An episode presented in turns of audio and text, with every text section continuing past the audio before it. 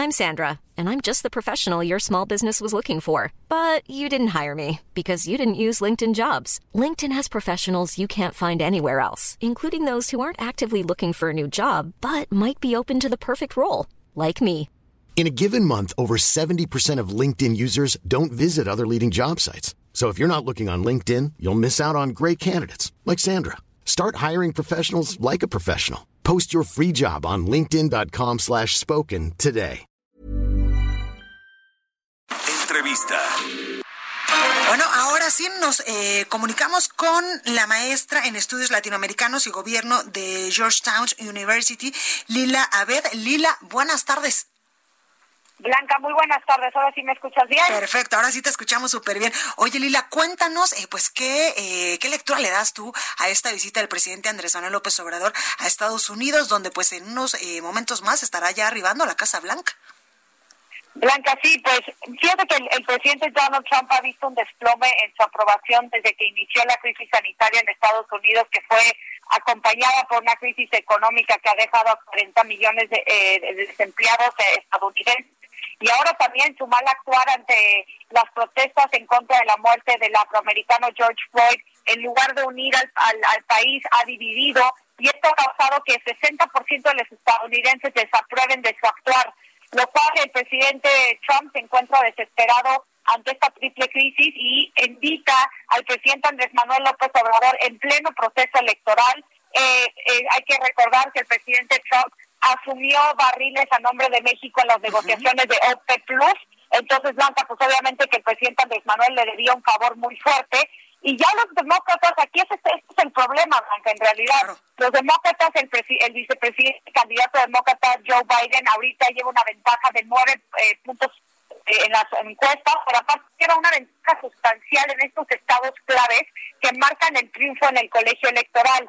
Entonces, obviamente que esta visita del presidente mexicano a la Casa Blanca va a ser un triunfo para, para primero porque le puede dar gusto a su base electoral que ha sido fiel a, a la figura del inquilino de la Casa Blanca, diciéndole y agradeciéndole al presidente Andrés Manuel por la presencia de la Guardia Nacional Mexicana en la frontera norte de México y también eh, también tratando de apelar a las comunidades hispanas que residen en Estados Unidos para generar votos con esas comunidades. Y hay que recordar que muchos mexicanos que residen en Estados Unidos aprueban altamente de la figura de Andrés Manuel López Obrador. Claro. Entonces, para Trump esto es un esto es, se va a aprovechar eh, como pueda para generar votos hacia las elecciones presidenciales del 3 de noviembre. Y, y si bien es cierto que todo esto dentro del supuesto pretexto para la celebración del Tratado de Libre Comercio en la región de América del Norte, la ausencia del primer ministro canadiense Justin Trudeau, pues en realidad le quita eh, la imagen lateral a la reunión y la convierte entonces en una reunión netamente bilateral entre México y Estados Unidos. Y Trump es un, como tú lo sabes, aunque es un, es un completamente impredecible, claro. caótico, que solo le importa a sí mismo y solo le, le importa reelegirse cuatro años más. Y me parece también que eh, Andrés Manuel López Obrador prefiere cuatro años más de esta administración a que llegue un candidato demócrata que le pueda pedir que rinda cuentas en temas que no ha podido enfrentar la 4T de manera eficiente, es decir, el alza en temas de inseguridad, de violencia, de asesinatos, feminicidios, violaciones de derechos humanos, y que también los demócratas, dentro de la negociación del TEMEC Blanca, pusieron sobre la mesa el tema laboral y ambiental. Claro que México va a tener que enfrentar muchas demandas laborales y va a tener que seguir un marco jurídico regulatorio que puede poner en jaque muchas operaciones y empresas mexicanas. Y me parece que Andrés Manuel tiene esta lectura y prefiere unos cuatro años más de Trump, que bueno, o sea, sí se mete en temas y, insulta a México, eh, pero nada más se meta en temas migratorios, comerciales y no se mete en asuntos internos de México, Blanca. Entonces, esto permite que Andrés Manuel continúe con su cuarta transformación sin tener la presión de que Estados Unidos le esté pidiendo eh, cuentas, rendir cuentas, que lo, lo que sí puede ocurrir si llega Joe Biden el 3 de noviembre, Blanca. Oye, Lila, muy importante todo esto que nos dices, estos puntos que eh, tocas en estos momentos, analizando la visita del presidente Andrés Manuel López Obrador a eh, pues Estados Unidos y esta reunión que sostendrán esta tarde eh, con su homólogo estadounidense Donald Trump. También quiero preguntarte, ¿no era un buen momento para que el presidente Andrés Manuel López Obrador pues fuera a Estados Unidos, ya que pues como tú nos dices, ha generado mucha polémica porque se está en tiempos electorales? Y también quiero preguntarte los temas de esta reunión el presidente Andrés Manuel López Obrador decía que el principal eje es el tratado comercial, este tratado eh, trilateral, el TEMEC, pero eh, pues yo quisiera que el presidente eh, pues también tocara otros temas importantes como lo es en materia de seguridad, el tema sí, por supuesto, del comercio, pero también temas de migración y de seguridad que para mí pues y para muchas personas son muy importantes en esta relación bilateral.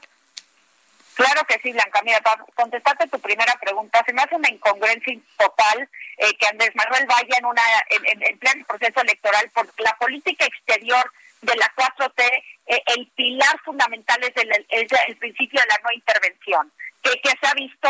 Eh, la, la doctrina Estrada, ¿no? Es, exactamente, la, exactamente. La doctrina está de 1930. Aquí los principios básicos de la política exterior de Estados Unidos están plasmados en la Constitución mexicana en el artículo 89 y el pilar fundamental de esta administración, bueno, de este sexenio es la no intervención. Por más que él quiera decir que esto es un tema del Tratado de Libre Comercio, de nuevo, el hecho de que no esté ahí el primer ministro canadiense creo que quita eso de, de la mesa. Ahora, entonces es una contradicción a su propia política exterior, que la mejor política exterior es la interior. Entonces está interviniendo de manera abierta, favoreciendo la candidatura de, Donald Trump. Por otro lado, aunque él diga que nada más es el, el la oficina de prensa de la Casa Blanca eh, ya dijo que se va a tratar el tema comercial, pero que también se van a tratar temas como salud y otros temas que tengan que ver con la prosperidad y seguridad en la relación bilateral. Y aquí puede entrar eh, el hecho de que Andrés Manuel quiera agradecerle al presidente Trump por el apoyo que le dio con los ventiladores. Sin embargo, no sé qué le quiera agradecer si realmente le vendió 500 ventiladores, no fue un acto de caridad como tal. Y si eso lo estaría haciendo para agradecer el apoyo, pues también lo tendría que hacer con el presidente Xi Jinping en China por todo el apoyo que le ha aportado a México con estos aviones con equipo médico. Pero de ahí en fuera, a mí me parece que los ya, ya no es tanto que se vaya a platicar, a mí me parece que todo esto es un show por parte de Trump. El hecho de que se esté realizando la visita, ese es el problema. Ya no es tanto que se vaya a discutir, sino que el hecho que está ahí Andrés Manuel con Trump, la foto, y que, y que Trump pueda aprovecharse y decir, aquí está el presidente mexicano, nos ha concedido todas las peticiones unilaterales por medio de amenazas y medidas de mano dura, y aquí lo tengo conmigo, me va a agradecer y bueno, estamos festejando el Tratado de Libre Comercio, pero en realidad esto todo es para fortalecer la candidatura de Trump hacia la elección del 3 de noviembre. Pero hay que recordar otra cosa sí que es muy importante, Blanca. El 3 de noviembre no nada más es la elección presidencial, también se van a reelegir los 485 miembros de la Cámara de Representantes, más un tercio del Senado de Estados Unidos. Y es muy probable que los demócratas mantengan su mayoría en la Cámara Baja y nada más necesitan recuperar cuatro escaños en la Cámara Alta para tener una mayoría en esa Cámara también. Lo cual, aún si gana Trump, México va a tener que enfrentar, si gana el Congreso los demócratas, tener que lidiar con una mayoría demócrata que está muy resentida y que está enojada con la presencia de Donald Trump. Lo vimos con esta carta que emitió el presidente del Caucus Hispano, que es este grupo parlamentario eh, de integrantes hispanos en la Cámara de Representantes, Joaquín Castro, que es de, de Texas, y que ellos mismos mandaron una carta pidiéndole a Trump que cancelar esta visita, porque justamente dicen que está tratando de politizar la relación bilateral entre México y Estados Unidos y los mismos integrantes demócratas del caucus hispano le están diciendo que ha insultado que por qué están presentes cuatro mil soldados del Pentágono todavía en la frontera sur de Estados Unidos, por qué sigue en marcha los protocolos de protección a migrantes que han dejado a más de 60 mil migrantes vulnerables del lado mexicano. Es decir, los demócratas están poniendo sobre la mesa lo que Andrés Manuel no ha podido hacer por su propio país. Y me parece que está del, lado equivocado eh, en esta elección blanca. Pues ahí lo tenemos. Maestra, muchísimas gracias por este análisis. Como usted lo decía, pues eh, eh, en política nada es casualidad y ahí pues la forma es fondo. Completamente, y yo creo que no va a beneficiar la relación entre México y Estados Unidos.